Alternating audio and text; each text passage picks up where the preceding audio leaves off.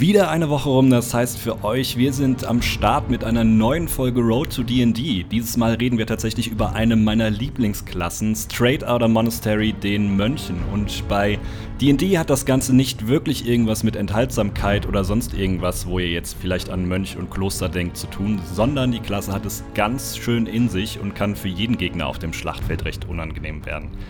Warum ihr dabei nicht unbedingt auf Waffen angewiesen seid, sondern auch mit euren Fäusten ganz gut austeilen könnt, erfahrt ihr jetzt. Viel Spaß!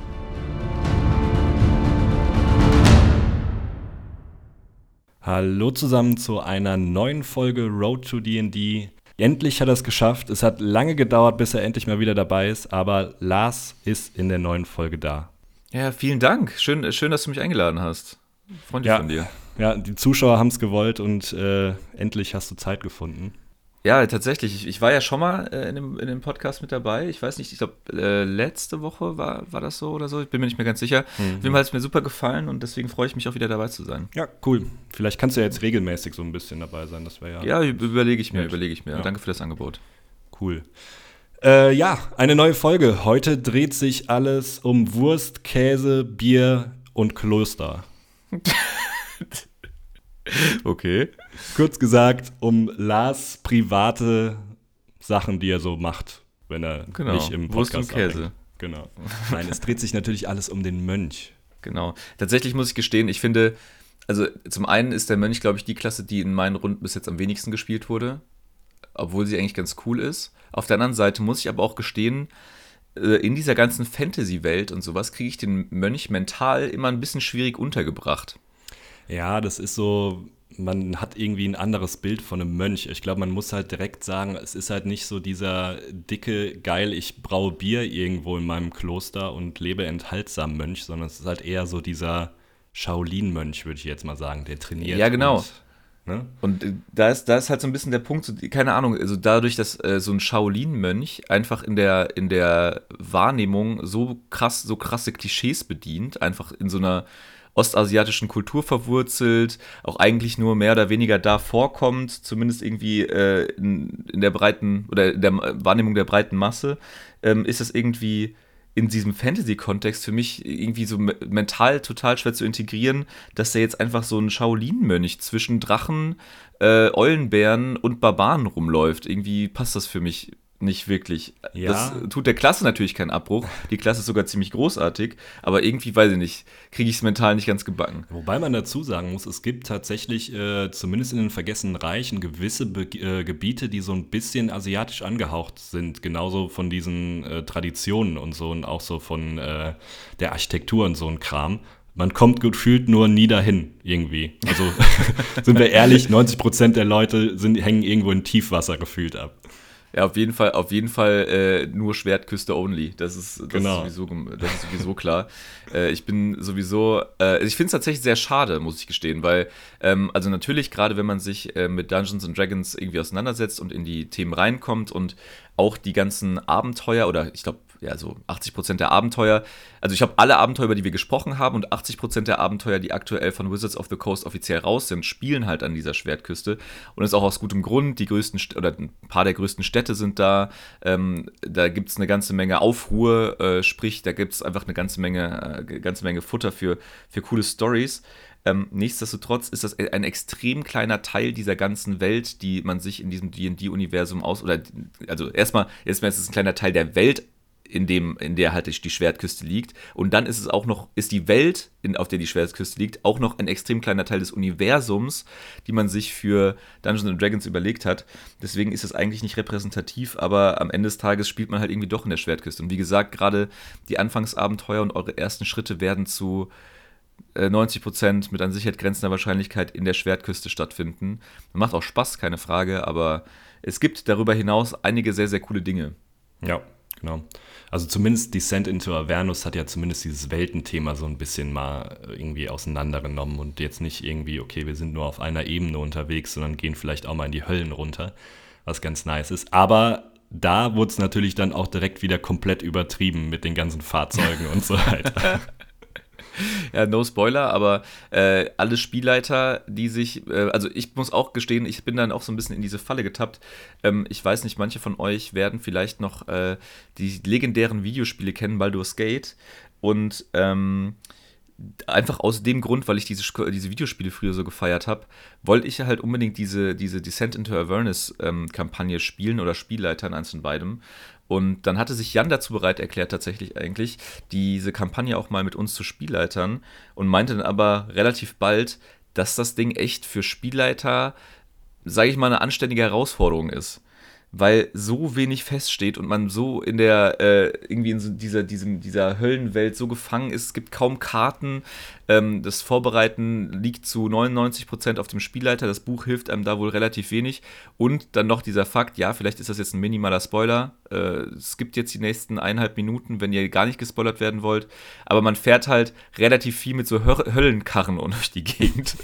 und das ist dann so, so Mad Max-mäßig. Und das ist dann schon ein bisschen drüber. Ja, und das sind nicht diese komischen Dinger von Pimp My Ride gemeint, sondern eher halt irgendwelche, weiß nicht, Wagen aus äh, Knochen und so ein Kram, also ziemlich abgefahren. Also ich weiß es nicht. Wir haben es ja nicht gespielt letzten Endes und wir werden in absehbarer Zukunft auch nicht dazu kommen. Vielleicht ist das Ding der cool, äh, will ich gar nicht, will ich gar nicht abstreiten. Aber die Vorstellung, da habe ich dann noch ein größeres mentales Problem als mit dem Mönch. Jetzt macht den. Ich muss tatsächlich sagen, der Mönch ist mit einer meiner Lieblingsklassen. Also, weil du hast aber ziemlich wenig gespielt in meinen Runden. Das stimmt, weil meine Charaktere einfach nie sterben. Ich bin so gut als Spieler. So. Okay, das hätte ich nicht sagen sollen. Ähm, ja, das war's. Das war's. Okay, dann kann ich bald wohl einen Mönch spielen.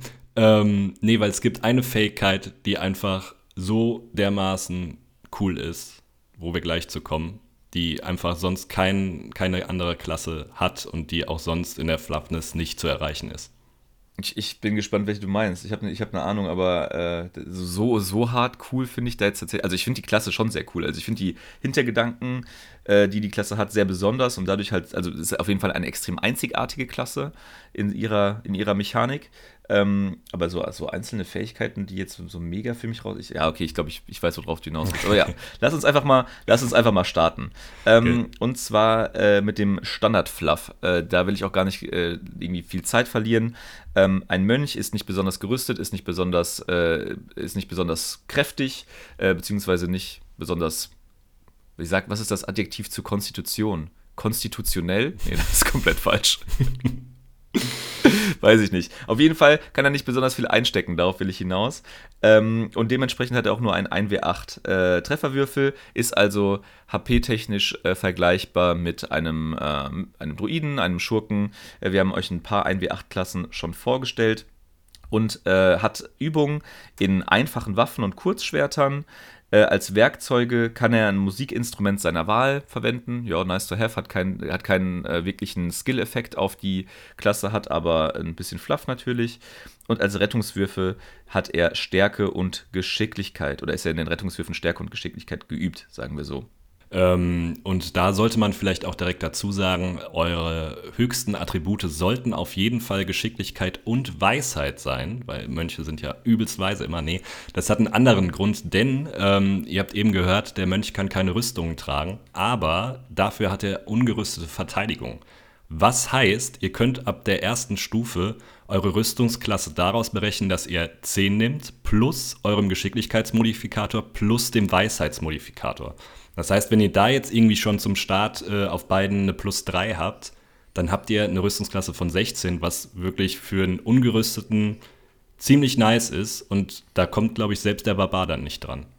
Nee, der Barbar ohnehin nicht, aber selbst der Krieger, äh, der Kämpfer nicht. Äh, der Barbar, der, also du meinst Barbar wegen auch der ungerüsteten genau, Verteidigung? Genau, ja. Ah, okay. Ähm, ja, das stimmt. Äh, und ähm, das Problem, was ich da allerdings immer so ein bisschen sehe, ehrlicherweise, das skaliert halt super schlecht mit, ne? Also, wenn man, äh, wenn du halt nur auf, also klar hast du zwei Attributs, ähm, Attribute, die ja quasi auf deine Rüstungsklasse einwirken. Und wenn du halt irgendwelche Eigenschaften ähm, oder irgendwelche Gegenstände findest, die einen dieser beiden Attribute pushen, dann, dann profitiert natürlich auch deine Rüstungsklasse davon. Aber ansonsten hast du halt mit einer Klasse, die eigentlich relativ viel Zeit im Nahkampf verbringt, wie wir gleich aufzeigen werden, ähm, hast du eigentlich keinen guten Hebel, um die Rüstungsklasse dann wirklich zu erhöhen im Laufe des Abenteuers. Ja, das stimmt, wobei man muss dazu sagen, irgendwie, ähm, ihr könnt euch den Mönch so ein bisschen darunter vorstellen, dass der äh, auf dem Schlachtfeld relativ agil ist. Also da kommen wir auch gleich zu. Ähm, Ziel des Mönches ist eigentlich, dass er kaum getroffen wird, weil er durch gewisse Fähigkeiten sehr gut ausweichen kann, beziehungsweise komplett mobil ist im Gegensatz zu anderen Klassen. Also der hat gewisse Fähigkeiten, womit er sich so ein bisschen schneller bewegen kann und auch äh, schneller zurückziehen kann, äh, wenn er irgendwie angegriffen wird. Und das macht, finde ich, so diese Rüstungsklasse so ein bisschen wieder wett. Ja, das auf jeden Fall. Also wir haben, es gibt tatsächlich auch beim Schurken, zu dem wir kommen werden, auch ein paar Unterklassen, die darauf ausgelegt sind, so ein bisschen diese Hit-and-Run-Taktik zu haben. Äh, das ist beim Mönch eigentlich gang und gäbe. Also wenn ihr am Ende eures Zuges irgendwie eurem Gegner eine verpasst habt und danach, nachdem ihr ihm eine verpasst habt, immer noch neben ihm steht, am Ende eurer Runde, dann habt ihr ein Problem. Das stimmt. Das sollte nicht so häufig vorkommen. Aber ja, wie gesagt, gerade am Anfang äh, mag da eure Rüstungsklasse auch einiges abfangen. Die ist definitiv die kann sich definitiv sehen lassen. Ähm, auf, die, auf den ersten Leveln, äh, auf, Leveln, auf den ersten Leveln definitiv. Ja. Ähm, Vielleicht kommen wir auch direkt dann dazu, womit der Mönch nämlich eigentlich angreift. Das sind nämlich in 90% der Fälle äh, Mönchswaffen, da kommen wir gleich nochmal zu, oder halt mit den Fäusten und mit dem Finger. ich befürchte so ein bisschen, dass wir zu alt sind, damit die Zuhörer diesen Gag verstehen. Ich, Meinst ich, du? Ich, ich, weiß, ich weiß es nicht. Äh, wenn, ich, ich erinnere mich, also dieses, es geht um ein wunderbares Bruce Lee vertontes Video von, ich weiß, ich weiß nicht, wer das immer irgendwann äh, vertont hat. Und ich will diesen Begriff jetzt gar nicht sagen, aber dieses Video ging dann irgendwie zu einer Zeit viral, wo es soziale Netzwerke noch nicht gab. Sprich, man hat sich dieses Video per E-Mail und auf irgendwelchen LAN-Partys hin und her geschoben. Ähm, ich, äh, ich glaube, auf YouTube ist es aber bestimmt auch noch zu finden. Bam ja. Lee heißt das, glaube ich, ne? Bam Lee, ja. Er ist ein, ein Meilenstein der Videogeschichte. Hast du uns gerade alt genannt? Ja, leider. Ja. Ich habe in, in einer Woche Geburtstag. Das ist, äh, ich, äh, ich fühle mich quasi im Tod sehr nahe. aber das schon seit Jahren. Durch den Lebensstil. ja, ähm, genau. Mönchswaffen ist tatsächlich nämlich, wenn man so will, eine ich will jetzt nicht sagen neue Subkategorie, weil sie ist tatsächlich nur für diese einzelne Klasse relevant. Aber wir haben ja schon in den anderen Klassen und äh, sowieso in diversen Folgen über die, den verschiedenen oder die unterschiedlichen Typen von Waffen geredet. Also es gibt leichte Waffen, es gibt einfache Waffen, es gibt Kriegswaffen und so weiter und so fort. Und jetzt gibt es halt äh, für diese Klasse noch die, hm, sag ich mal, Überkategorie der Mönchswaffen. Mönchswaffen sind alle einfachen Waffen, die mit einer Hand geführt werden können. Ähm, das bedeutet, äh, dass, dass, das sowohl ähm, leichte Waffen sein können, wie so ein Kurzschwert, allerdings auch andere einfache Waffen, wie, so, wie zum Beispiel so ein Streitkolben. Und der warum das relevant ist, ist, denn dass der Mönch äh, nämlich eine andere Fähigkeit noch auf Level 1 bekommt, und zwar die Fähigkeit Kampfkünste. Die äh, gibt ihm nämlich die Möglichkeit, dass egal welche dieser Waffen mit, dieser, mit diesen Eigenschaften er dann führt als sogenannte Mönchswaffe, er nicht ähm, nur nicht sein, äh, äh sein Stärkeattribut äh, zum Schaden hinzurechnen muss, sondern äh, seinen Geschicklichkeitsmodifikator dazu rechnen kann. Also auch wenn man eine Waffe wählt, die eigen, also eine einfache Waffe wählt, die eigentlich mit Stärke geführt werden müsste, wie zum Beispiel so ein Streitkolben, kann der Mönch hingehen und da seinen Stärke, seinen Geschicklichkeitsmodifikator damit verrechnen. Das ist natürlich super, weil, äh, du hast es ja gerade schon gesagt, Christian, ähm, die, die ähm, Attribute, auf, denen, auf die man sich fokussieren will, sind unter anderem Geschicklichkeit und dementsprechend muss man nicht das, Geschicklichkeit und Weisheit, man muss dann nicht noch Stärke als, zu, als drittes Attribut mit pushen. Dann wird es natürlich ein bisschen unrealistisch irgendwann, sondern kann sich da auf Geschicklichkeit fokussieren. Ja.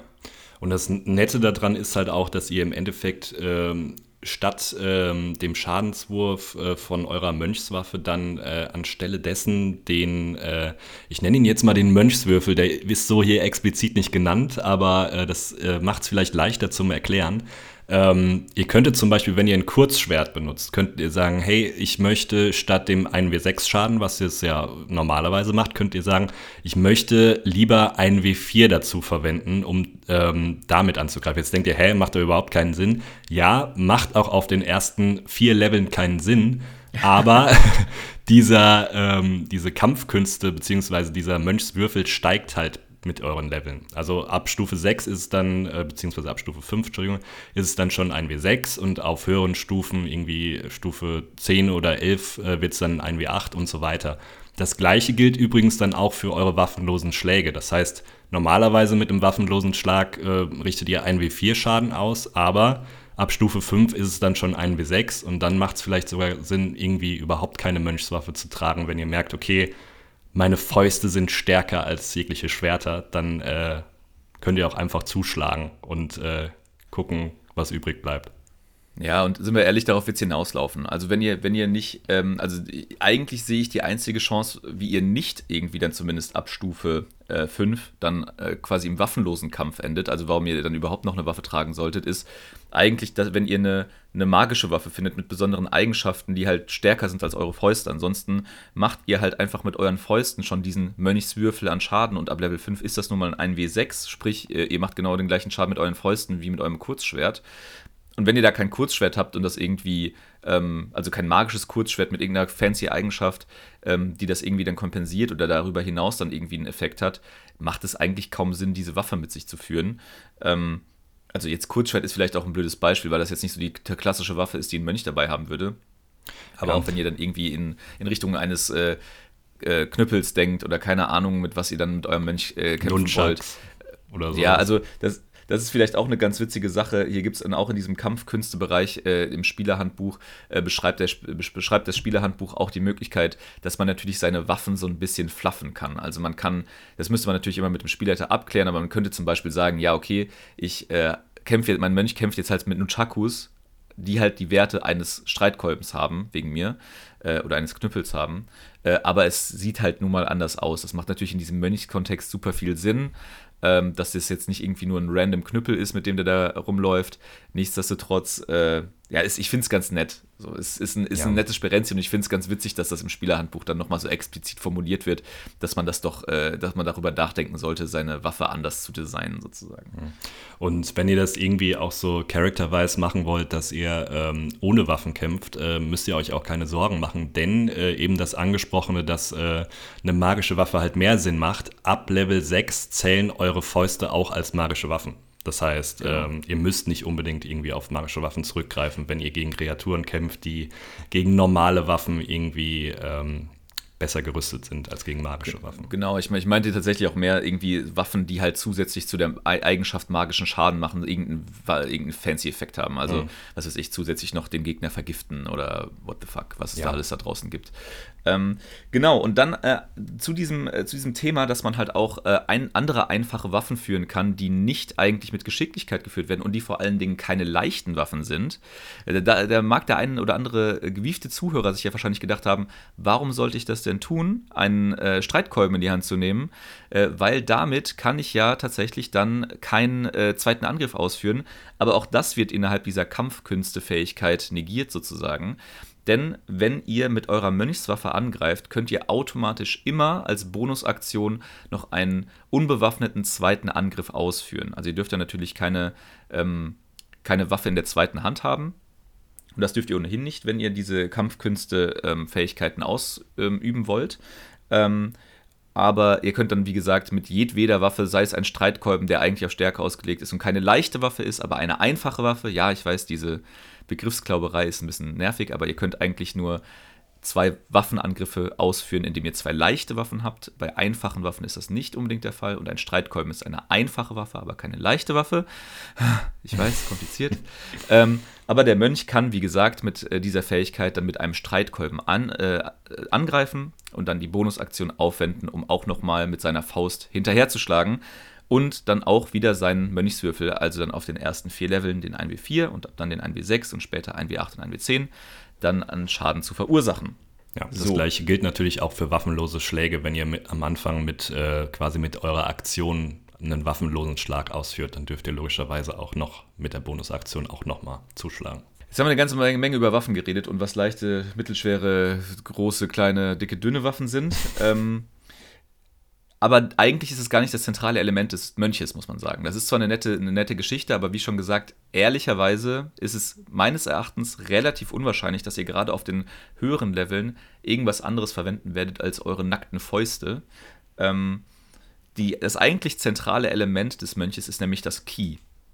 Das Key mhm. ist, eine, ist, quasi eine Ressource, die äh, unique für den, Mönch, für den Mönch ist und auf die auch nur der, äh, der Mönch zugreifen kann.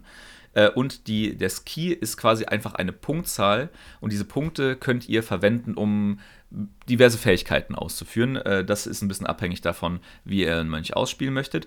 Ähm, dieses Key ist äh, in einer Liste notiert zu dem Mönch. Die Liste werden wir euch auch auf Instagram nochmal hochladen, also gerne mal reingucken auf Road to D&D. Ähm, diese, die Anzahl an Keypunkten, die ihr zur Verfügung habt, steigt mit der Anzahl der Level. Ihr startet auf Level 2. Ähm, das ist nämlich dann auch schon die erste Level 2 Fähigkeit, by the way. Also auf Level 2 bekommt ihr diese Keypunkte und dann zwei Stück an der Zahl. Und das steigt dann bis auf Level 20, wo ihr dann äh, ganze 20 Keypunkte zur Verfügung habt. Und die könnt ihr dann für allerlei Schabernack äh, investieren. Ja, und da möchte ich endlich mal sagen, das ist durchdacht, weil du musst dir keine Gedanken machen, wie viele Keypunkte du hast. Wenn du weißt, dein Charakter ist auf Level 3, hast du drei Keypunkte zur Verfügung. Nicht wie bei das manch anderen Klassen, dass dann irgendwie eine krumme Zahl da zusammengerechnet werden muss. Der Mönch ist einfach so straight, Level 2, zwei Keypunkte. Finde ich gut. Ja, das ist richtig. Genau, und die, ähm, ihr kriegt dann mit der Level 2, also mit euren ersten beiden Keypunkten, die ihr dann zur Verfügung habt, auch schon direkt, direkt, direkt natürlich die ersten Fähigkeiten, für die ihr die Keypunkte aufwenden könnt. Und das ist ähm, zum, sind insgesamt drei Fähigkeiten, mit denen ihr dann startet. Und das ist die Fähigkeit Schlaghagel. Das funktioniert so, dass wenn ihr einen Angriffs-, eine Angriffsaktion ausgeführt habt, äh, könnt ihr einen äh, Keypunkt, einen eurer beiden Keypunkte dann auf Level 2 aufwenden, um ähm, zwei Schläge als Bonusaktion auszuführen. Also ihr macht den äh, super klassischen Mönch-Move und schlagt einfach super schnell auf den Gegner ein, sozusagen, sodass ihr mit einem investierten Keypunkt letztendlich drei Angriffe auf den Gegner ausgeführt habt. Ja, und dann gibt es noch zwei andere, nämlich noch geduldige Verteidigung und Windschritt. Und das sind jetzt die beiden Sachen, die ich eben angesprochen habe, dass ihr komplett mobil auf dem Schlachtfeld seid ähm, geduldige Verteidigung ist, ihr könnt auch einen Keypunkt dazu ausgeben, um äh, eure Ausweichaktion als Bonusaktion nach eurem Zug zu verwenden, beziehungsweise während eures Zugs zu verwenden. Da merkt ihr schon, hey, ihr könnt angreifen und danach könnt ihr eure Verteidigung so ein bisschen besser rüsten. Und bei Windschritt ganz ähnlich, ihr könnt auch einen Keypunkt ausgeben, um danach die Rückzugs- oder Spurtenaktion als Bonusaktion in eurem Zug zu verwenden. Das heißt, jedes Mal, wenn ihr irgendwie einen Keypunkt ausgebt, könnt ihr eigentlich dafür sorgen, dass ihr endlich wieder weg vom Gegner kommt und beim nächsten Zug dann wieder schön auf den Gegner zulaufen könnt und dann wieder einen Keypunkt ausgeben könnt und dann könnt ihr wieder abhauen. Ähm, dazu sei vielleicht noch gesagt, Keypunkte habt ihr natürlich dann nicht äh, unendlich zur Verfügung, aber ihr bekommt sie nach jeder kurzen Rast wieder, solange ihr während dieser Rast 30 Minuten mit Meditation verbringt. Das auch wieder so ein Fluff-Ding. Äh, ja, wobei, ehrlicherweise habe ich darüber ge äh, gestern nachgedacht, weil ich hatte tatsächlich gestern eine D&D-Runde, ähm, wo ähm, wir die kurze Rast tatsächlich für Ausspionieren genutzt haben, sozusagen. Weil, ähm, da, noch, da noch ein kurzer Hinweis zu, es gibt ja zwei unterschiedliche Rastarten zu rasten, das haben wir euch ja ungefähr ein halbes Million Mal schon erklärt. Eine lange und eine kurze Rast. Eine äh, lange Rast ist einfach acht Stunden pennen und eine kurze Rast ist eine Stunde quasi erholen. In dieser einen Stunde müsst ihr aber nicht schlafen. Das ist halt ähm, tatsächlich für manche eher Roleplay-lastigen Abenteuer gar nicht so unwichtig. Wie gesagt, wir haben uns dann quasi eine Stunde lang in so eine, in so, auf so einer Straßenecke verzogen oder in so eine Straßenecke verzogen und so ein äh, Haus dann äh, begutachtet, dass wir ja, ausspionieren wollten äh, in, innerhalb unserer kurzen Rast. Und da ist dann, und das ist dann auch vollkommen fein, ihr müsst da nicht pennen, ihr dürft halt nur nichts, irgendwelche, irgendwelche Aktionen ausführen, aber irgendwas sich angucken währenddessen ist gar kein Problem. Ähm, das kann der Mönch halt eben nicht. Der Mönch muss tatsächlich jetzt eineinhalb, äh, muss eine halbe Stunde meditieren, äh, wenn er dann rastet und könnte dann bei solchen Sachen eben nicht mitmachen. Also es könnte tatsächlich äh, Auswirkungen haben, was der Mönch in dieser kurzen Rast macht oder nicht. Im Allgemeinen aber vollkommen richtig. Ja. Es ist fluff und ihr bekommt halt, wie, wie du gerade schon gesagt hast, alle Keypunkte zurück. Und das ist für eine kurze Rast dann schon ziemlich cool. Hm. Ja, voll. Also, ähm, und man muss ja auch einfach dazu sagen, hey, das könnte ja auch irgendjemand anderes dann ausspionieren. Dann kann der Mönch halt mal eine halbe Stunde dazu verbringen, irgendwie kurz ein bisschen Yoga zu machen und dann ist er wieder fit, so nach dem Motto, ne? Kla klassische Mönchsachen. Ja. der Mönch macht dann halt Mönchsachen und ihr macht halt die wichtigen Dinge. Ähm, genau. Äh, eine Sache, ich habe gerade schon diese Liste mit den Keypunkten angesprochen. Äh, diese Liste wird auch so ein bisschen das Herzstück, oder nicht das Herzstück, aber eine, ein sehr wichtiges Thema äh, für den Mönch äh, über alle Level hinweg. Denn ähm, da sind nicht nur die Keypunkte aufgelistet, die ansteigen bis zu Level 20, sondern auch noch die Eigenschaften einer anderen Fähigkeit, und zwar der ungerüsteten Bewegung. Solange ihr nämlich keine Rüstung oder kein Schild tragt, könnt ihr euch weiter bewegen als normal. Ähm, das sind dann äh, ab Level 2 oder in, im Levelraum zwischen 2 und Level 5 könnt ihr euch 3 Meter mehr bewegen. Und diese Anzahl an äh, oder die, die Reichweite, die ihr euch weiter bewegen könnt, steigt auch einfach mit den Leveln an, bis ihr dann auf Level 20 euch 9 Meter mehr bewegen könnt. Also ihr habt einfach eure doppelte Bewegungsreichweite. Wie gesagt, dabei müsst ihr ungerüstet sein und das ist auch in dieser Tabelle einfach äh, notiert, wie das dann mit eurem Level hochskaliert. Ja, da ist ja auch wieder, was ich eben angesprochen habe. Also im Endeffekt seid ihr so ein kleiner Flummi, der von Gegner zu Gegner tanzt und euch gefühlt dreimal mehr bewegen könnt als manch andere Klassen. Ähm, und das kann man halt auch gut nutzen. Ne? Also zum Beispiel, ihr könntet ja jemanden äh, angreifen und äh, nutzt dann einen Keypunkt, um zu, um zu, einem anderen Gegner zu kommen und habt trotzdem noch eine ordentliche Bewegungsrate, um euch wieder zu entfernen, wenn ihr äh, dann noch einen Keypunkt äh, verwenden könnt das kann man schon relativ taktisch und cool nutzen, finde ich. Un unbedingt, unbedingt. Also das ist, das finde ich auch, das finde ich auch wirklich eine coole Sache. Also diese, dieser, dieser Mönch ist halt, finde ich, ist eine Klasse, die sehr einfach zu spielen ist. Das würde ich gleich übrigens noch mal kurz mit dir diskutieren, wenn wir die Klasse durchdiskutiert haben, weil das, das Statement im Internetraum ähm, dasteht, dass der Mönch die mit, ein, die, die mit Abstand einfach zu spielendste Klasse sei. Das können wir gleich noch mal, das können wir gleich gerne ja. noch mal diskutieren. Ähm, Genau, damit sind wir nämlich tatsächlich schon am Ende der Level 2 Fähigkeiten und können dann ins Level 3 ähm, kommen, wo wir zum einen die Subklassen wählen. Aber das wäre jetzt mein Tipp gewesen, was du als, als äh, Fähigkeit meinst, die super cool ist. Genau, die noch dazu nämlich kommt. Neben den Klostertraditionen, was äh, übrigens die Unterklassen sind, bekommt ihr nämlich noch die Fähigkeit Geschosse abwehren. Und das ist meiner Meinung nach einfach die coolste Fähigkeit im kompletten D&D-Universum. Es läuft nämlich so ab, dass wenn euch irgendjemand mit einer Fernkampfwaffe angreift, könnt ihr ähm, den Schaden reduzieren.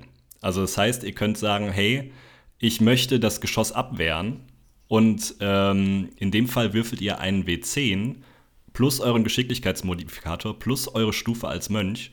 Und wenn der Schaden der Waffe, von der ihr angegriffen werdet, dann auf null verringert wird, könnt ihr die, den Pfeil oder was auch immer fangen.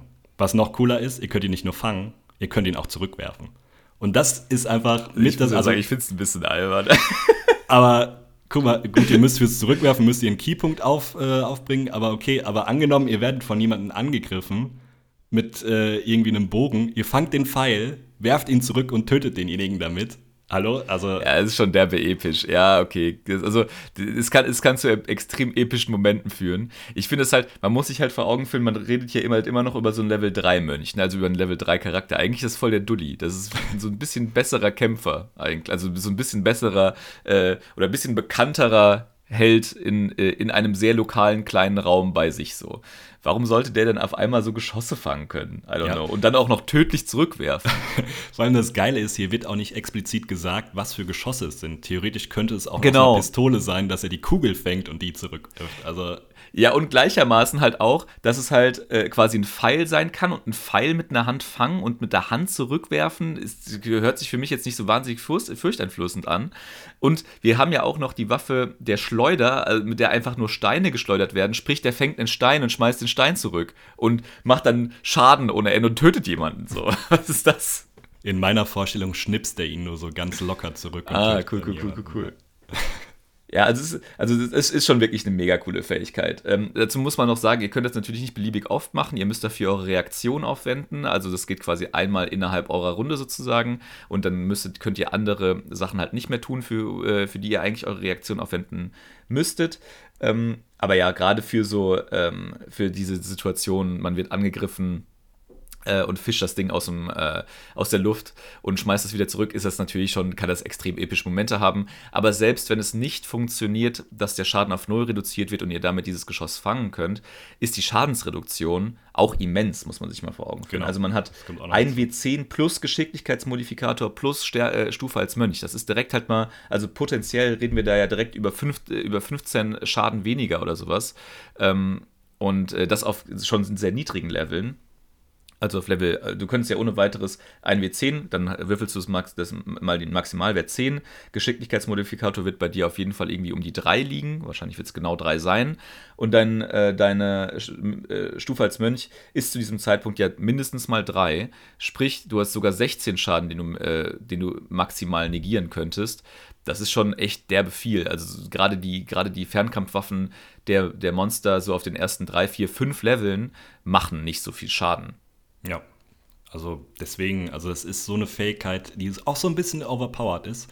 Ähm, deswegen, wenn wir irgendwie den Mönch noch besprechen würden über die Klasse 3 hinaus, würde ich auch behaupten, dass der Mönch wahnsinnig überpowered ist, weil er noch eine Fähigkeit auf Level 5 bekommt, aber das ist ein anderes Thema. Können wir ja mal eine, eine Folge zu machen, welche Klasse warum overpowered ist. Ja, dann hänge dann häng ich aber die ganze Zeit nur mit dem scheiß Kleriker rum. Ne? Das, wird, das wird eineinhalb Stunden Last Only Rant über den Kleriker. Ja, ja können, wir können ja eine Diskussionsrunde eröffnen dann. Ich finde, wie gesagt, diese Mönch-Fähigkeit ähm, ein bisschen overpowered. Aber egal. Ähm, was hier vielleicht noch wichtig ist bei den Geschosse abwehren, ihr könnt natürlich jetzt nicht irgendwie eine Kanonenkugel abwehren oder so. Ne? Also ihr könnt nur Sachen abwehren, die ihr in eurer Hand halten könnt. Beziehungsweise fangen und zurückwerfen. Das wäre ja sonst ein bisschen unrealistisch.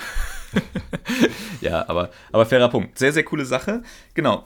Und dann ähm, haben wir last but not least natürlich äh, die äh, Subklassen, beziehungsweise, du hast es gerade schon gesagt, äh, die Klostertraditionen. Ja. Ähm, ja, katholisch, evangelisch. Äh, genau. So, äh, halt, die einen können gut mit Kindern, die anderen weniger. ähm, Okay. Das, das, ist schon das, das, zweite Mal, dass wir gegen die Kirche schießen. Ne? Deswegen äh, müssen wir uns ein Ja, das ist okay für mich. Ich bin ungetauft. Mir kann nichts passieren. Ich bin aus der Nummer eh raus. Gut, ich auch, aber und wir haben alle Zuhörer verloren. Mit den ja. Heiden wollen wir nichts zu tun haben. Äh, Kardinal okay. Meyer sitzt gerade traurig äh, vor seinem Spotify und denkt sich, boah. Oh, schade. Dabei wollte ich jetzt eigentlich einfach eine coole Runde D&D spielen. Hm, ja. Schade. Ähm, und äh, kurze, kurze Anmerkung, die euch immer total egal ist, ehrlicherweise, aber wir machen uns ja der, äh, sehr gern über die, äh, über die Regelbücher auf Deutsch lustig. Wir haben hier das erste, den ersten Formatfehler, glaube ich, äh, Christian. Echt? Ja, Klostertradition. Ähm, der, die erste, die erste Klostertradition nennt sich nämlich der Weg der offenen Hand. Und da ist nicht äh, der Weg der offenen Hand quasi als erste, als, als Tradition fett gedruckt und unterstrichen, sondern die erste Fähigkeit darunter, was ja gar keinen Sinn macht. Ja. Zumindest in meiner Ausgabe. Das ist bei mir auch so. Okay, Siehst ich, ähm, ja, ich schreibe sofort Ulysses-Spiele. Das geht so nicht. Ja, so. Vollkommen versagt. Direkt zurückgeben. Und das wird dann wieder, oh, The Road to D&D wieder. Ja, so ein Stapel wieder, gelegt, wieder. wo die ganzen Übersetzungsdinger schon liegen. Genau. Äh, ich, ich, das das wäre mal cool, wenn wir in den Status kommen, dass, dass wir bei Ulysses-Spiele einfach so vollkommen ungeliebte äh, Nutzer sind, die einfach dauernd irgendwie was bemäkeln. Das finde ich, find ich ganz witzig. Ähm, aber äh, um auf die Klasse zu sprechen zu kommen, genau, der, der, die erste Klostertradition ist nämlich, wie gesagt, der Weg der offenen Hand.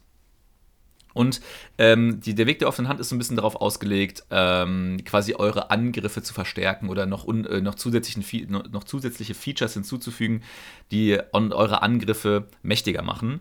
Ähm, und hier äh, ist dann die Fähigkeit, die ihr mit dieser Subklasse bekommt, auch die Technik der offenen Hand.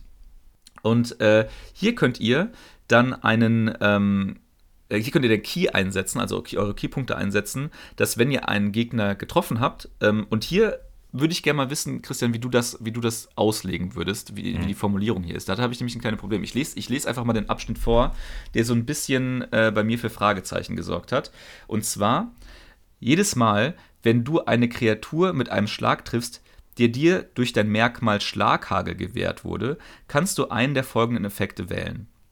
So, und dann kommen halt drei verschiedene Effekte, die man halt wählen kann. Aber meine Frage ist, Schlaghagel, das wir, irgendwie, was wir eben besprochen haben oder was ich eben vorgestellt hatte, eine, die, eine der Anwendungsfälle für den Einsatz von Key, gibt dir, wenn du deine Angriffsauktion ausgeführt hast, die Möglichkeit, mit deinem Keypunkt zweimal in deine, mit deiner Bonusaktion zu attackieren. Bedeutet das dann, dass ich diese Merkmale dieser Unterklasse nicht für meinen Hauptangriff nutzen kann?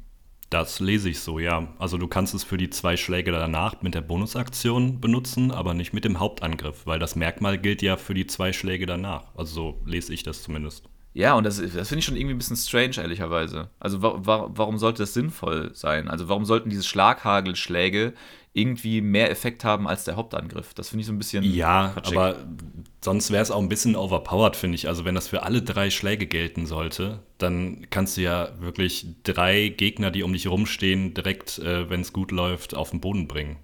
Ja, okay, aber das, das wäre ja quasi trotzdem nur. Also man könnte, also ich, man, man kann ja das trotzdem nur einmal pro Angriff auswählen, sozusagen. Also das könnte man ja so limitieren. So kann man es, also, weil Schlaghagel gibt mir jetzt, jetzt zwei Angriffe. Drei. Sprich. Theoretisch. Ja, genau, drei insgesamt, aber sozusagen macht aus meinen zwei Angriffen, die ich ohnehin hätte, drei. Genau, ja. Ähm, und dieses, und Schlaghagel, also die, die, ähm, die Angriffe, die ich durch meinen Schlaghagel bekomme, sind die Angriffe, die ich dann mit meiner Bonusaktion aufwende. Sprich, zwei zusätzliche Angriffe mhm. die dieses, die dann halt diese Technik der offenen Hand ähm, mit sich bringen könnten. Ja, genau. Und, und das sind dann ja, also, und das, und das ist ja trotzdem dann so, dass ich quasi hingehen könnte und zwei boxen könnte mit meinen äh, Bonusaktionen und dann äh, dementsprechend zwei Leute in zum Beispiel, also mit diesen Effekten belegen könnte. Ja, genau, deswegen, also okay. wenn es drei Leute wären, finde ich Und drei wären dann zu viel, oder was? Genau, okay. zwei ist okay, drei ist zu viel. okay, gut. Jetzt haben wir euch ein bisschen in der Regeldiskussion entführt, ähm, äh, aber das ist tatsächlich auch mal so ein bisschen ähm, das, ich nenne es ich jetzt mal Pro Problem, was man hier und da in dem, in dem Regelwerk hat, dass man äh, einzelne Formulierungen vielleicht doch nochmal hinterfragen muss und vor allen Dingen, äh, wenn solche Fragen bei euch aufkommen, wenn ihr eure Charakter, euren Charakter baut, besprecht das am besten direkt von Anfang an mit eurem Spielleiter. Es gibt nämlich nichts Frustrierenderes, äh, als wenn ihr irgendwie so eine Formulierung habt, die dann zu euren Gunsten auslegt, die dann total fancy und gewieft ausspielt und dann der Spielleiter einfach sagt, nee, geht nicht. Dann ja. ist das für euch frustig, für den Spielleiter frustig, weil ihr ihn verarschen wolltet und äh, der, Spiel, äh, der Spielspaß bleibt auf der Strecke. Deswegen bequatscht sowas immer erstmal. Im Zweifelsfall so, jetzt holt ihr euch vorher genug Diskussionsmaterial aus dem Internet, damit ihr den, die Diskussion gegen euren Spielleiter gewinnt. Genau, im Zweifelsfall halt immer sowieso laut schreien ähm, genau. und einfach übermäßig beleidigen. ähm, das hat noch jede gute Diskussion zu einem erfolgreichen Ende gebracht. Ähm, genau, aber um diese Technik der offenen Hand mal abzuschließen. So, nochmal zusammengefasst, ihr könnt ähm, mit dem Schlaghagel, den ich euch eben beschrieben habe, mit der Bonusaktion zweimal angreifen. Und wenn ihr dann mit diesen Angriffen getroffen habt, könnt ihr euch entscheiden, mit dem Einsatz von Key ähm, eine von drei Effekten auf den Gegner anzuwenden, sozusagen. Zum einen also der, die erste Option ist, der, das Ziel muss einen Geschicklichkeitsrettungswurf ähm, ablegen und wenn das misslingt, ist er liegend, also ihr schmeißt ihn quasi mit einem eurer Angriffe um. Der zweite Effekt, den ihr euch auswählen könnt, ist, dass der Gegner einen Stärkerettungswurf ablegen muss und wenn er den misslingt, dann äh, wird er von euch weggestoßen, 4,50 Meter weit, also auch relativ weit, muss man sagen.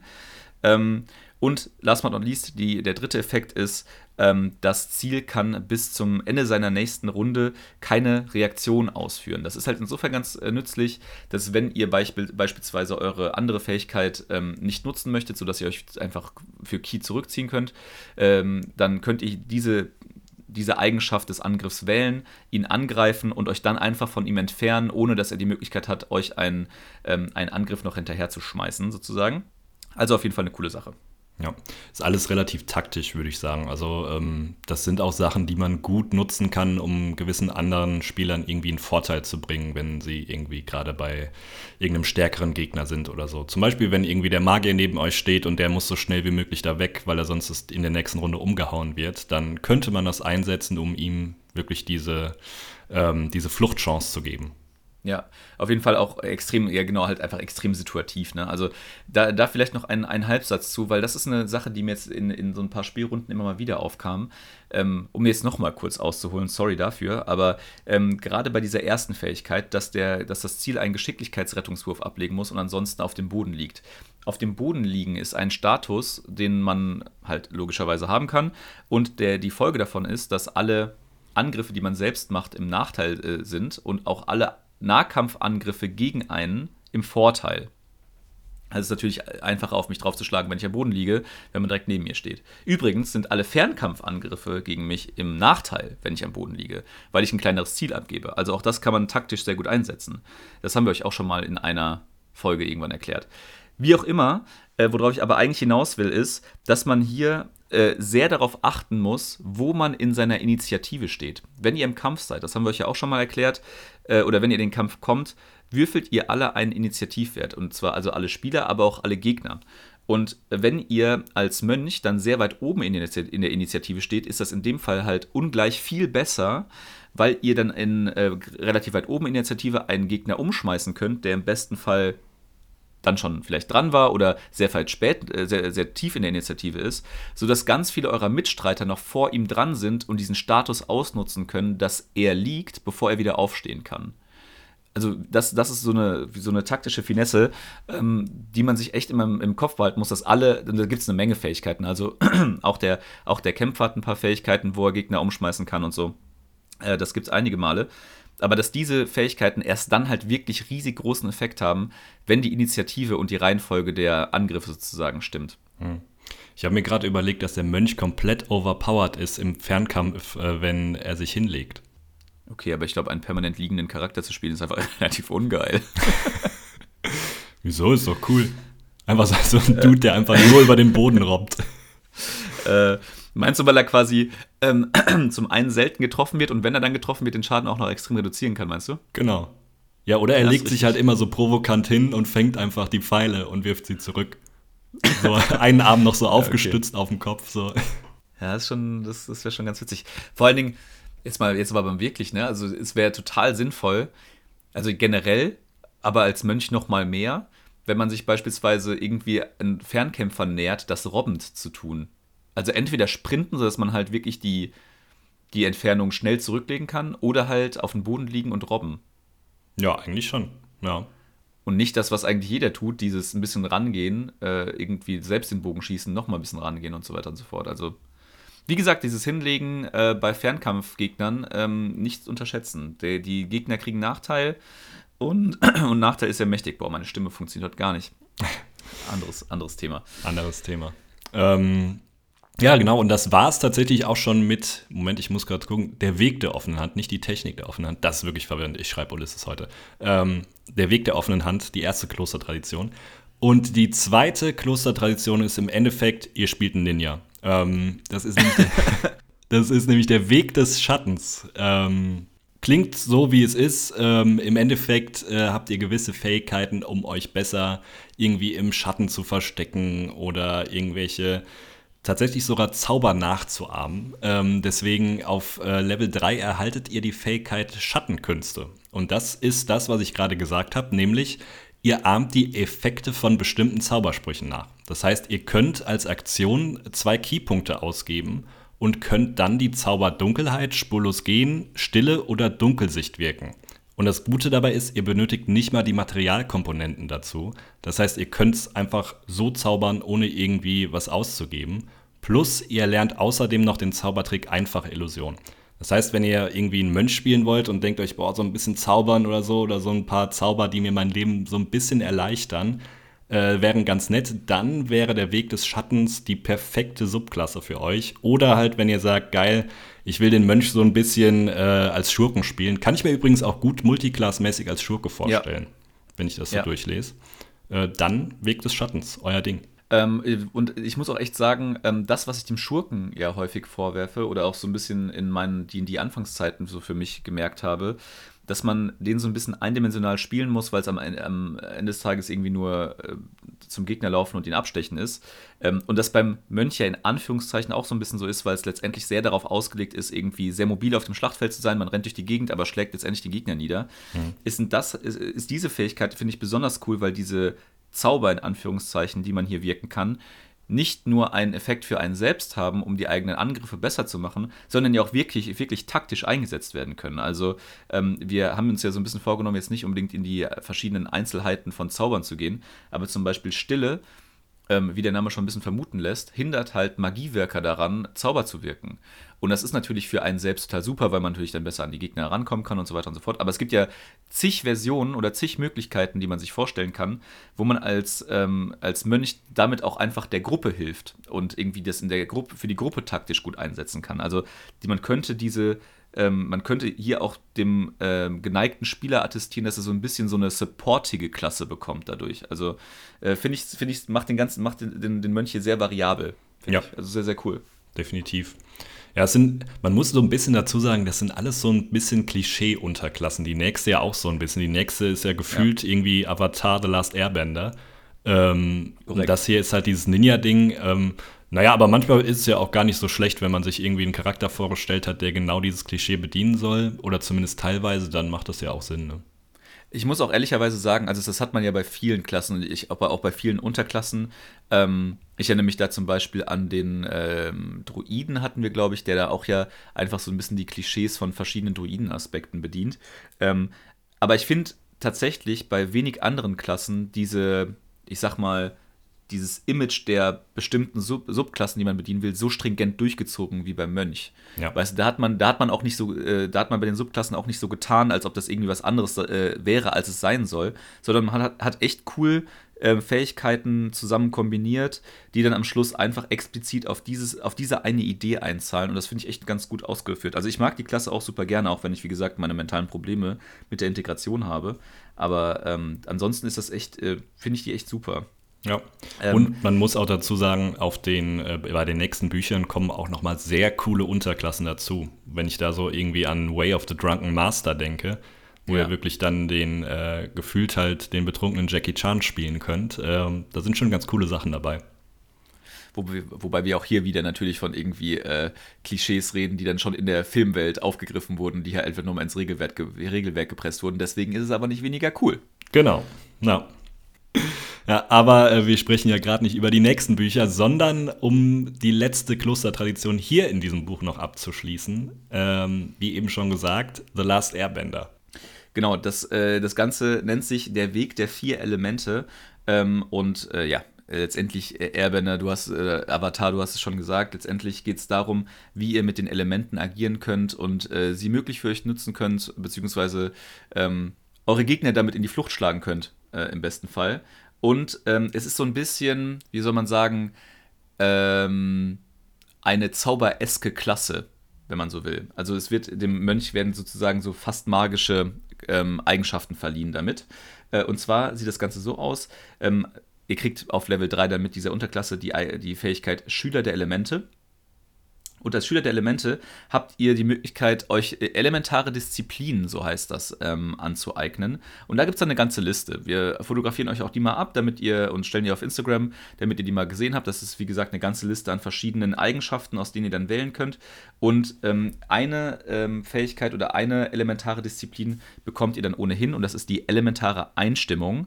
Ähm, diese elementare Einstimmung sorgt dafür, dass ihr eure Aktion aufwenden könnt, um eine von vier Effekten auszulösen.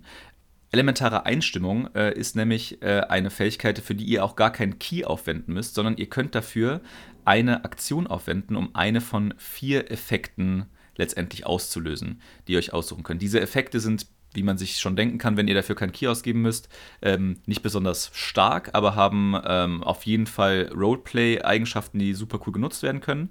Ähm, das ist zum einen dass ihr einen, äh, ist es so beschrieben, einen, einen äh, harmlosen sensorischen Effekt äh, äh, ins Leben rufen könnt. Also äh, leichte Nebelschwaden, ähm, leichte Geröllbewegungen, ein Windhauch oder ähnliches, die irgendwie mit den Elementen zu tun haben. Ähm, die zweite Eigenschaft ist, ihr könnt ähm, ein brennbares Objekt, also sowas wie eine Fackel oder eine Kerze oder ähnliches, ähm, entfachen oder auch löschen. Ähm, die dritte Eigenschaft ist, dass ihr ähm, nicht lebendes Material erwärmen könnt. Ich glaube, das ist sogar mit, einer, mit einem Maximalgewicht, genau, von, äh, mit einem Maximalgewicht von einem Pfund äh, könnt ihr Material erwärmen oder erkalten lassen. Und äh, das für einen Zeitraum von einer Stunde.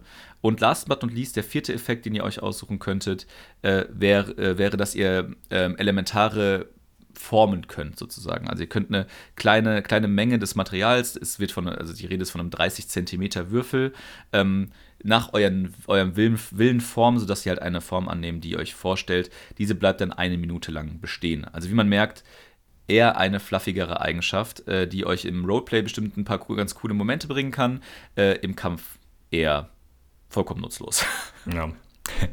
Dementsprechend solltet ihr eure, eure zweiten elementare Disziplin dann vielleicht so ein bisschen weiser wählen, wenn ihr merkt, okay, ihr wollt äh, dann vielleicht noch irgendwas nutzen, womit ihr besser angreifen könnt oder so, könnt ihr das dementsprechend wählen. Ähm, wie eben schon gesagt, also ähm, Diese elementaren Einstimmungen habt ihr auf jeden Fall direkt und dann könnt ihr euch noch eine zusätzliche elementare Disziplin auswählen. Da gibt es wirklich mehrere, wie eben schon angekündigt. Ähm, ihr müsst ein bisschen gucken, es sind nicht alle direkt auf Level 3 verfügbar. Also manche haben irgendwie eine Levelvoraussetzung da müsst ihr halt dann schauen, okay, welche sind denn gerade ab welchem Level verfügbar, denn ihr bekommt auf äh, gewissen Leveln dann nochmal neue hinzu. Das zum Beispiel auf Stufe 6 dürft ihr euch eine weitere elementare Disziplin aussuchen. Ihr könnt auch eine eurer Disziplinen, die ihr vorher gewählt habt, dann austauschen gegen eine andere. Das heißt, ihr seid jetzt nicht irgendwie bis ans äh, Lebensende an eure Disziplinen gebunden, die ihr ausgewählt habt, aber schaut halt einfach, was so ein bisschen zu eurem Charakter passt oder beziehungsweise was ihr einsetzen wollt.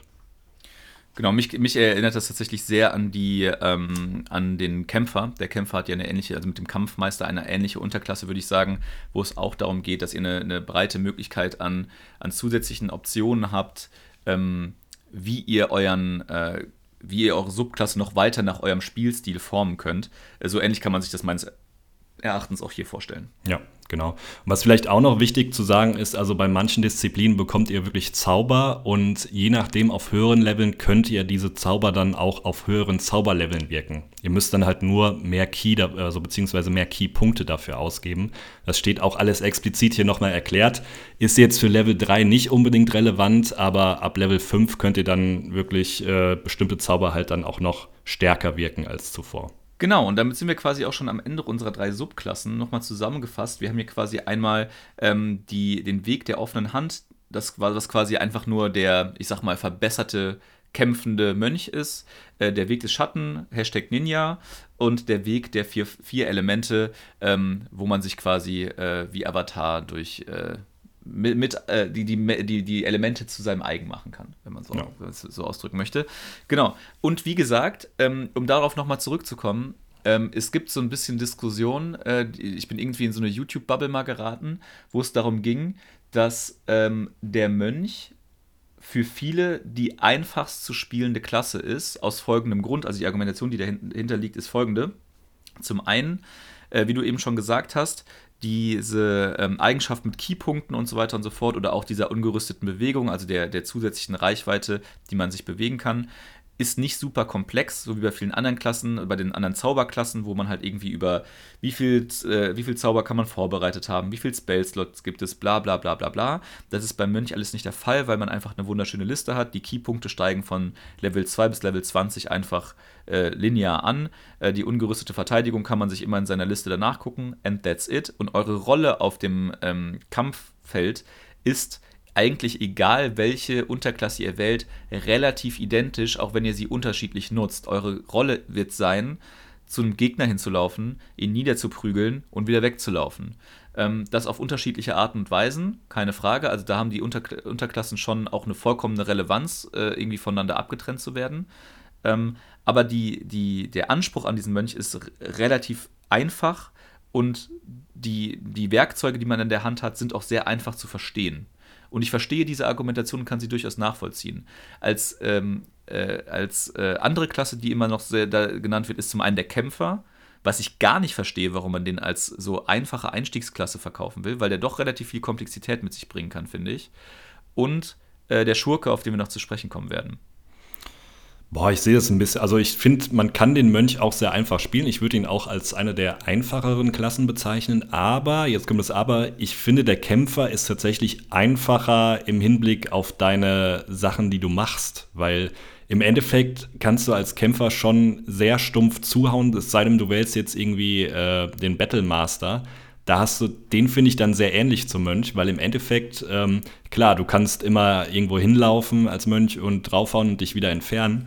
Aber du kannst den Mönch halt auch extrem taktisch und klug spielen. Also gerade wenn du irgendwie auf Level 5 noch äh, gewisse Sachen dazu bekommst, dann kann man schon den Mönch so gut auf dem Schlachtfeld einsetzen. Du musst es halt nur machen. Also es ist, ja. ich finde, es, es ist so ein bisschen abhängig davon, wie du den spielst und wie du ihn auch nutzt. Also ich finde, der ist eine wahnsinnig gute Support-Klasse, den du echt ähm, individuell irgendwie einsetzen kannst. Und da finde ich den Kämpfer dann doch ein bisschen einfacher gestrickt als den Mönch. Aber wie glaub, gesagt, beides sagen, sind einfache Klassen, definitiv. Äh, bin, ich, bin ich vollkommen bei dir. Ich, ich, will auch gar nicht sagen, dass das meine Meinung ist. Ich fand nur diese Diskussion sehr interessant. Also ich würde auch einfach per se sagen, dass zum Spielen äh, der Champion-Kämpfer, der mit Abstand einfachste ist. Ja. Da muss man sich halt über gar nichts Gedanken machen. Man schlägt einfach drauf, macht eine Menge Schaden und that's it. Ähm, das, das, ist meines, also das ist meines Erachtens indiskutabel die einfachst zu spielende Klasse. Aber der Kämpfer ist halt durch diese verschiedenen Kampfstile und diese Kampfarchetypen, die man sich dann halt noch wählen kann als Unterklassen, finde ich keine einfach zu erstellende Klasse. Ähm, weil man halt äh, gerade als Anfänger ähm, und wenn ihr jetzt hier diese Folge hören solltet und äh, irgendwie jetzt gerade irgendwie ein D&D startet, finde ich den Kämpfer ähm, insofern ein bisschen schwierig zu erstellen, weil man halt noch nicht so wirklich weiß, was die ganzen verschiedenen Sachen, die man da auswählen kann, tatsächlich langfristig für eine Auswirkung haben. Ähm, ich meine, ihr könnt euch einfach diesen Podcast hier anhören und dann wisst ihr auch, was die Pro und Cons von diesen verschiedenen Eigenschaften sind.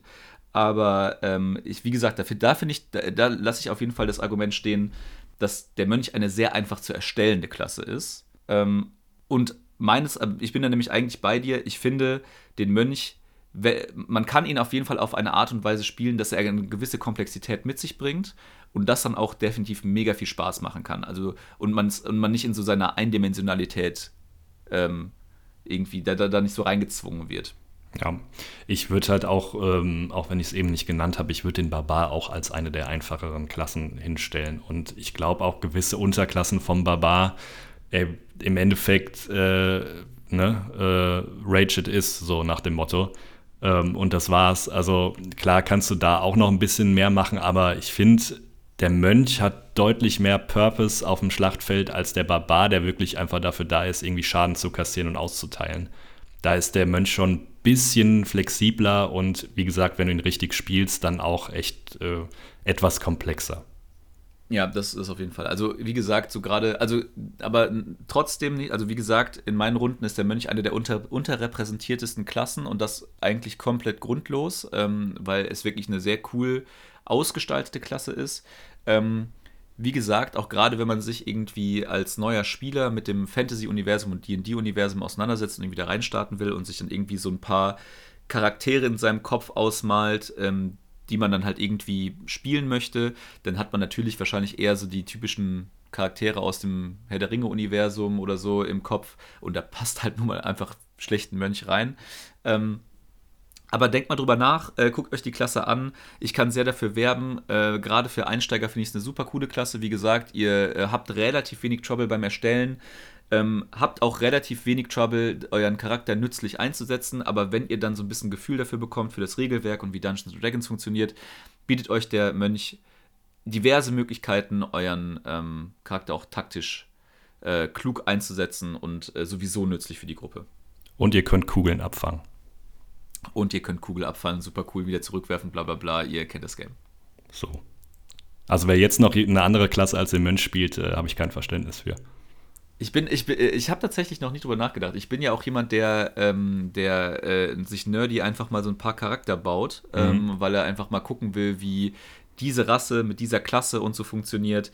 Ähm, auf die Rassen äh, wollen wir übrigens auch noch zu sprechen kommen, welche Rassen gut mit dem ähm, Völker ähm, Mönch funktionieren. Ähm, aber ähm, das will ich ja noch manchmal so ein bisschen in Zahlen sehen und ich habe mir noch nie einen Mönch gebaut. ich, ich tatsächlich schon. Ähm, denn das, wie eben schon gesagt, äh, wenn irgendein Charakter von mir ableben sollte, würde der eingesetzt werden. Ist halt nur noch nicht vorgekommen aktuell. Ähm, ja, im Endeffekt nutzen sich halt Völker, die wirklich äh, geschicklich und Weisheit basiert sind. Ne? Also ähm, Wobei man dazu sagen muss, hier im Players Handbook, also bei den ursprünglichen Völkern, gibt es da gar nicht so viele, die perfekt auf den Mönch passen. Klar, Geschicklichkeit geht, aber ansonsten würde mir der Perfektpass jetzt nur äh, eine Elfenunterart einfallen, oder?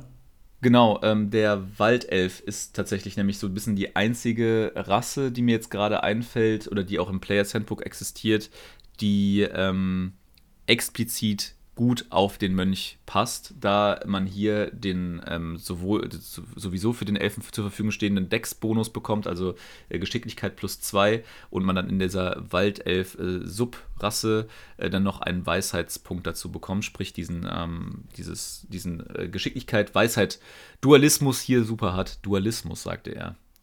Ich weiß auch nicht warum.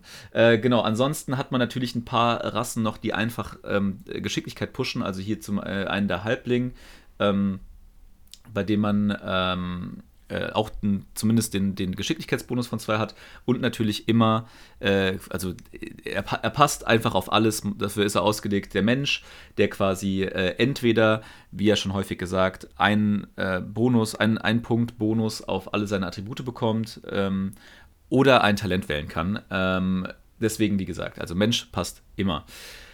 Ähm, ja, und mit den Talenten, die wir sonst immer noch abhandeln, ähm, so ein richtig gutes Talent, was wirklich irgendwie zum Mönch passt, haben wir jetzt nicht gefunden. Im Endeffekt machen halt, wenn ihr sagt, okay, ihr wollt jetzt irgendwie ähm, eure Konstitution irgendwie ein bisschen boosten, dann machen so Talente natürlich Sinn, so wie zäh oder sowas. Aber hey, im Endeffekt schaut mal durch, ob ihr was Passendes findet. Das richtige Übertalent für den Mönch gibt es unserer Meinung nach jetzt nicht. Auch deswegen, weil ähm, der Mönch halt so dermaßen von seinen Attributen profitiert dass ich auch dazu raten würde, wenn ihr denn einen Menschen als Mönch spielt, nicht äh, ein Talent zu wählen, sondern tatsächlich die Attributsboni mitzunehmen. Ähm, wie gesagt, ihr profitiert gleichermaßen von zwei, äh, zwei Attributen mit Geschicklichkeit und Weisheit. Äh, da sind, wie gesagt, Attributspunkte sehr viel mehr wert als die Möglichkeiten, die ihr äh, über die Talente bekommt. Ähm, letztendlich äh, seid ihr auch sowieso relativ eingeschränkt, was eure Waffen und eure Rüstung angeht, äh, weil ihr ansonsten Teile eurer Fähigkeiten nicht mehr verwenden könnt. deswegen fallen diese ganzen Talente eigentlich schon weg. Es gibt so ein paar, man könnte so ein paar Gedankenspiele machen, wie zum Beispiel, dass die, das Wächtertalent, das hatten wir euch auch schon mal vorgestellt, für euch Sinn machen könnte, sodass, wenn ihr an einem Gegner ransteht, er, er nicht mehr flüchten kann. Aber ehrlicherweise seid ihr ja eher diejenigen, die am Ende eurer Runde nicht mehr neben dem Gegner stehen wollen. Deswegen ähm, macht das meines Erachtens auch nur so halb Sinn. Deswegen geht auf die, Attribut, äh, auf die, auf die Attributswerterhöhung. Damit äh, ist euch besser geholfen. Ja. Oder ihr wollt irgendwie das Zurückwerfen von Pfeilen irgendwie äh, nochmal perfektionieren und wählt Scharfschütze. Aber ich weiß ehrlich gesagt nicht, ob das überhaupt das möglich ist, aber nicht, nein. Ja. Das würde ich jetzt mal, äh, würde ich, das würde ich jetzt mal behaupten, das geht nicht.